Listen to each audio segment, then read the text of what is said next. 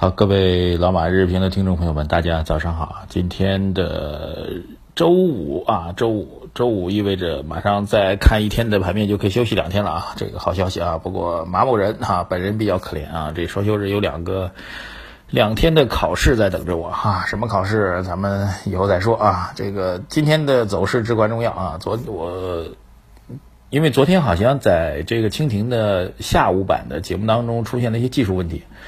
呃，很多朋友说进不去啊，然后我跟蜻蜓那边也做了一个沟通，说刷新不了啊。我跟蜻蜓那边做了一个沟通，他们说呢，可能建议大家从财经频道啊，这个蜻蜓下面有个财经频道，从财经频道下面来选择这个老马日评，然后点击呢就可以看到最新的东西。如果您在自己的收藏夹里，这个可能刷新是刷不出来的，是一个技术上的 bug 啊，我已经反馈给他们了。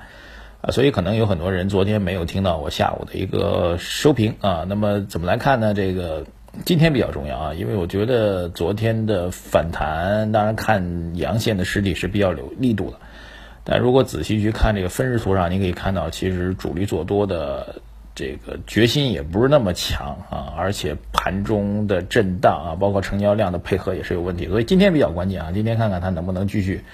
啊，两种可能啊，第一种可能呢，昨天只是一个逃命的阳线啊，给您一个快速的反弹，让您去逃下命啊，然后今天继续的杀跌啊。另外一种可能呢，就会出现更加强势的，看看多方的这个能力能不能确认起来，技术上的一个判断啊，供您做一个参考。今天的消息面上，我们的习大大继续在英国啊，这个非常有意思。昨天呢。有一个非常有趣的新闻啊，习大大最近可能大家都在传吧，这习主席呃在朋友圈里发一个照片，不是传啊，戴着一个黑墨镜啊，3D 眼镜哈，他应该是在参观这个帝国英国伦敦的帝国理工大学的时候啊，带了一个数据研究中心，当时有个 3D 眼镜啊，然后另外一个呢，这个数据研究中心非常有趣啊，各位可能都忽视掉了啊，专门做了一个。苏格兰羊绒的披肩给这个彭丽媛女士哈，然后据他们说，这个披肩最大的看点倒不在羊绒本身，而在于什么呢？而在于，呃，他没有拿这个彭丽媛女士的数据啊。我我想我们国母的数据应该也属于国家机密吧？啊，在中国很多东西都属于国家机密，对吧？你懂的啊。然后呢，他们怎么的测算呢？这就是一个技术问题了啊！他们通过电视屏幕各种的这种公开的一些照片资料，然后结合对东方人或者全世界人的一个大数据的测算，来做了这样一个披肩啊。然后说他们说我们这个数据虽然没有亲自给您量啊，但是相信跟您的身材是完全吻合的啊。但是据说这个彭女士拿到这个。这个这个这个披肩之后呢，并没有当场打开试穿啊，是不是也担心万一尺寸不合适，给英国朋友们造成尴尬呢？哈，对，这个是一个小花絮啊，但是我觉得这花絮还蛮有意思的，为什么呢？就是很多人在问啊，说下一波的这个投资机会在什么地方啊？我觉得，呃，为什么我一直并不是像这个。这个所谓的主流观点吧，现在主流观点又开始有这样一种说法了，说哎，好事儿，现在市场从之前的疯牛，现在变成了慢牛了啊。这首先第一点，牛市肯定是不存在的，牛本身是肯定不存在啊。现在绝对是一种弱势啊，你说熊市也行，说弱势也行，这是第一个。第二就是对于市场这个炒作创业板，我个人是持一个相对谨慎偏乐观的态度吧，这样可能比较准确一点。创业板确实有一些好公司，但是一定要注意，创业板现在基本上还是齐涨齐跌啊。这个齐涨齐跌的背后就隐藏了大量的风险啊，或者你直接去买创业板指数呢？OK，所以从这一上来讲，创业板的风险其实还是比较大的啊。再回到大数据的问题，就是在中国一些在中国的互联网为代表的这个公司和行业发展当中，各位一定要注意啊，在这个公司和发展的行业当中，其实类似于的垄断企业啊、霸权式的企业已经形成了。比较典型的就是能够掌控着大量的大数据基础的公司啊，比如前一段，呃，我去中欧参加一个活动啊，这个活动就非常有有意思啊。那个活动当中呢，阿里的一位朋友啊，他做了一个，因为当时关于汽车的一个论坛，做了一个关于汽车的用户的一个研究啊。比如说，这个他做到研究到什么地步呢？因为阿里掌控了大量的方方面面的数据啊，包括你买什么东西，在哪里消费啊，然后这各种各种的各样的数据，通通都有啊。所以他会做一个非常明确的一个品牌的一个定位的研究啊。比如说买比亚迪汽车的人啊，和买宝马汽车的人，在汽车背后，除了汽车买汽车品牌背后，你这个人是一个什么样的特征？比如说你喜欢到什么样的饭店吃饭？好，比如说你喜欢到什么样？你喜欢买什么样的书？